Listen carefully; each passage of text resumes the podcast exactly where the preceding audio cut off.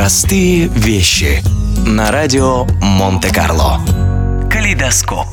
Практически у каждого в детстве была игрушка под названием калейдоскоп – оптический прибор в виде трубки, содержащий внутри сложенные под углом зеркала. При поворачивании этой трубки вокруг продольной оси находящиеся между зеркалами цветные элементы отражаются и создают разнообразные цветные узоры.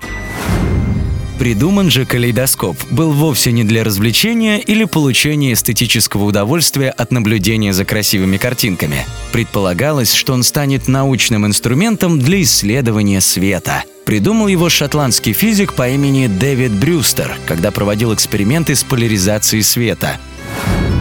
Изобретенный им прибор быстро стал невероятно популярен во всем мире. Правда, найти его намного проще было не в научных лабораториях, а в детских комнатах среди прочих игрушек.